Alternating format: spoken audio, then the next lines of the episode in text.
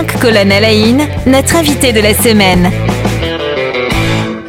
Jean-François Covard, bonjour. Bonjour. Voilà, vous êtes notre invité hein, toute cette semaine, troisième journée qu'on passe ensemble. Euh, on parlait euh, de votre casquette de, de, professeur d'histoire des, des, religions euh, et on parlait aussi de, de, très rapidement de votre engagement auprès de radios associatives. Vous, avez, vous êtes le producteur dit bénévole de très nombreuses émissions chez Judaïka à Strasbourg, chez RCF également basé à, Strasbourg et, que vous pouvez entendre sur le DAB sur l'ensemble de, de l'Alsace. Euh, alors justement, on va en parler un petit peu de, ces émissions que, vous faites, euh, puisque notamment il y a une émission qui nous intéresse tout particulièrement, on aime bien les bonnes choses, euh, c'est l'émission À table hein, que vous créez pour le compte d'RCF. Et à table, le principe, je vais peut-être vous laisser donner le principe, mais je crois qu'on va dans les bons restaurants. Pas seulement. Le, principe est assez simple. L'idée, c'est de faire en, en 26 minutes le portrait gourmand d'un invité. Autrement dit, à travers euh, ses rapports euh, à la cuisine, à la gastronomie, euh, essayer de déceler les traits de son caractère. D'accord. Donc, et, par contre, c'est pas que des restaurateurs, c'est bien ça? Ah, Il n'y a pas que des restaurateurs, il peut y en avoir, euh, ou des pâtissiers, enfin, des gens qui s'investissent dans les métiers de bouche. Mais euh, ça peut être aussi euh, des politiques, des chefs d'entreprise, des gens qui ont une certaine notoriété en, en, Alsace et qui viennent ainsi passer sur le grill de mon émission. Justement, est-ce qu'on peut un peu, bien sûr ça a ses limites, mais j'imagine, mais est-ce qu'on peut un peu découvrir qui est la personne, justement en parlant un peu de ce qu'elle mange et de ce qu'elle aime? Oui, parce que sauf cas très particuliers euh, de personnes qui euh, n'ont pas euh, de goût pour la cuisine, dans l'ensemble, il y a un certain enthousiasme à parler euh, de ce qui fait plaisir. Et, donc, on arrive assez rapidement à révéler les traits saillants d'une personnalité à travers sa relation euh, euh, à, la cuisine, à l'alimentation, à la gastronomie, selon le cas.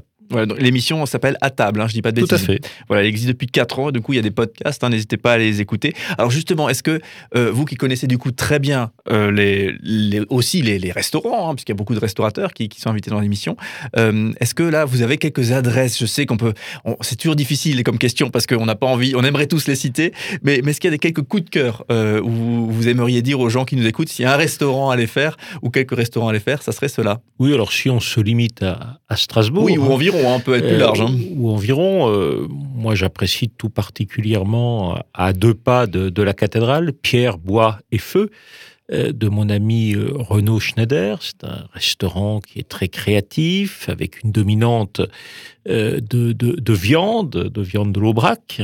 Donc, euh, si euh, vous avez quelques répugnances à manger de la viande, c'est pas la bonne adresse. Mais vous y serez très bien accueilli. Renaud est, un type tout à fait formidable, extrêmement créatif. Euh, et puis j'aime aussi fréquenter le Dauphin, qui est une belle table, là encore à deux pas de la cathédrale, avec une terrasse, une terrasse abritée, ce qui permet même en cas d'intempérie l'été euh, ou euh, au printemps de pouvoir euh, y, manger.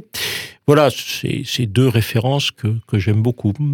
Quand on entend effectivement les, restaurateurs ou justement les professionnels de la bouche, comme vous dites, dans votre émission, on a vraiment la sensation que c'est beaucoup plus que des, que des cuisiniers. Il y, a, cette notion aussi de, de, chef d'entreprise, ils mènent un bateau, c'est le leur. Et il y a aussi cette, cette notion parfois même artistique, j'ai l'impression, dans la façon dont ils abordent leur, leur cuisine. Mais surtout, ce qui les caractérise, c'est leur altruisme, leur humanisme. Il faut être généreux. Il faut être généreux, je mm. pense, pour être euh, investi dans les métiers de bouche, hein, que ce soit en tant que pâtissier, euh, boulanger, euh, viticulteur. il faut avoir cette générosité, ce don pour l'autre, qui me paraît tout à fait essentiel. Alors, puisqu'on en était aux adresses, je voudrais juste rajouter à la Crutenot, place des Orphelins précisément, l'ancienne chapelle euh, qui euh, fait, selon moi, le meilleur onglet aux échalotes de Strasbourg, avec des pommes sarladaises absolument ravissantes. C'est généreusement servi, c'est la cuisine du sud-ouest. Vous y avez un cassoulet tout à fait splendide. voilà, c'est en tout cas une table que je recommande fortement. Oui, c'est bien, on a aussi pu un peu vous, vous trouver finalement au travers des quelques adresses que vous avez données, l'exercice que vous faites faire un petit peu à, vos invités dans l'émission à table. Alors justement, euh, on va pas oublier les viticulteurs peut-être, euh, parce que là on a, les, malins ont noté les quelques adresses que vous avez citées. Peut-être en termes de, producteurs de vin, est-ce que vous aussi vous avez quelques coups de cœur, euh, peut-être du Valsacien pour le coup, que vous recommandez ou vraiment c'est vous, c'est votre coup de cœur et voilà tout? Oui, moi j'aime bien aller du côté de Hegisheim, euh, qui est une commune que je connais bien, où l'Université populaire de la Cruteno a une de ses antennes, et, dont le maire est un ami proche. Euh, et il y a là euh, une cave, la cave Beyer, qui est particulièrement remarquable. à deux pas de, de, de, Turkheim, vous avez surplombant Turkheim,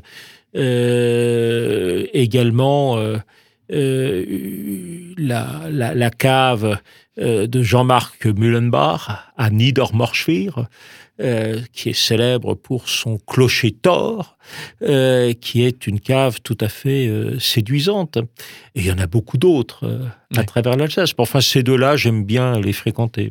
Alors justement, l'amour chez vous pour les, pour les belles choses, les bonnes choses, de, la bouche en l'occurrence, vous arrivez à le situer quand est-ce que justement vous avez vraiment été mordu par ça, vraiment la, bonne cuisine, le, le, bon vin ou la bonne boisson Est-ce qu'il y a un moment où c'est quelque chose qui s'est fait. Vous êtes tombé dedans étant petit? Oui, dès, l'enfance. Dès l'enfance.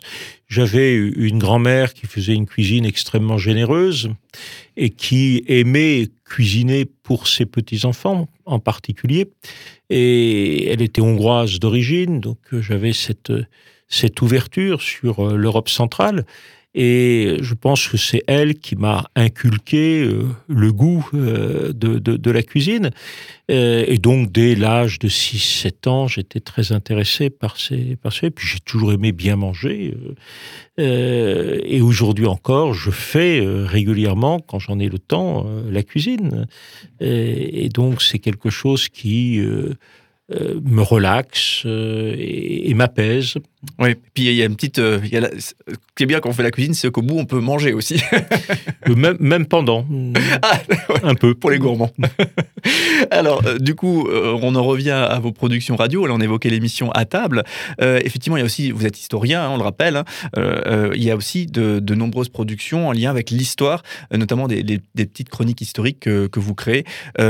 J'ai oublié le nom, du coup, excusez-moi le nom de la petite chronique historique Le regard de l'historien. Le regard de l'historien. Et, je sais que, vous euh, allez justement sur des petites anecdotes, notamment en lien avec euh, la ville de Strasbourg, mais pas que. Est-ce que vous avez quelques petites anecdotes notables, les, les plus remarquables que vous aimeriez nous, glisser pour nous donner l'envie, bien sûr, d'aller écouter l'ensemble des, des podcasts? Vous pensez à quoi? L'histoire de Strasbourg, il y a un certain nombre de choses qui euh, ne sont pas toujours connues du grand public. Euh, est-ce que c'est de l'ordre de l'anecdote? J'en suis pas tout à fait certain. Euh, mais par exemple, le séjour que Jean Calvin a pu faire pendant euh, trois ans dans notre ville, après avoir été chassé de, Genève et avant qu'il n'y retourne. Il est venu à l'invitation de Martin Busser ici à Strasbourg. Il a enseigné au gymnase d'ailleurs euh, la chair de Calvin est toujours exposée euh, dans l'entrée euh, du gymnase protestant. il y a fondé l'Église française à Strasbourg, dont l'héritière lointaine est le bouclier. ça, c'est un événement qui est intéressant à, à rappeler. tous les Strasbourgeois ne savent pas que le général Kléber est inhumé sous sa statue. Ah oui, bah, je sur la place euh, éponyme. Euh, on ne connaît pas euh, non plus toujours dans les détails ce que fut ce que furent les événements révolutionnaires à Strasbourg. En particulier la figure de Loge Schneider, qui était l'accusateur public, un ancien franciscain, originaire de Franconie, qui sillonnait l'Alsace avec, du moins le Barin, avec sa guillotine mobile pour raccourcir ça et là euh, selon les, nécessités du moment. Euh, la présence de Cagliostro, euh, ce mage fondateur de la maçonnerie égyptienne, qui sillonnait les cours européennes pour vendre des, filtres de jouvence et qui a séjourné trois ans entre 1780 et 1783 à Strasbourg à l'invitation du cardinal de Rohan.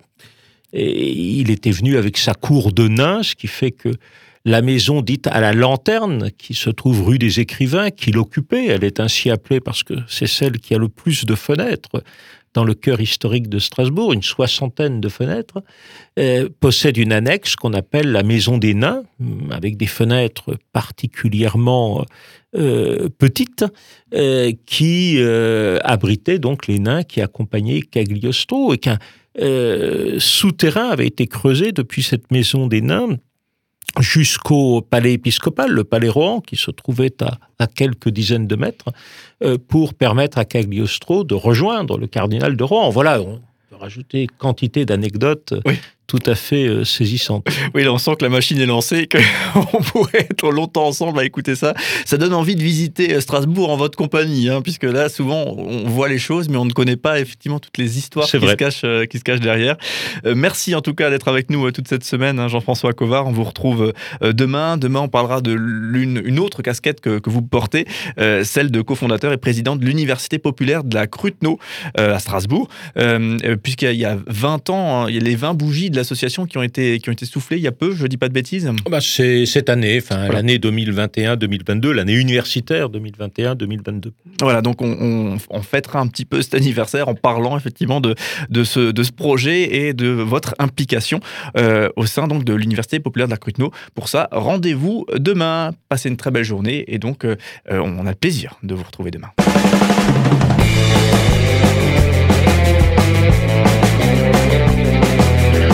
Colonnes à la notre invité de la semaine.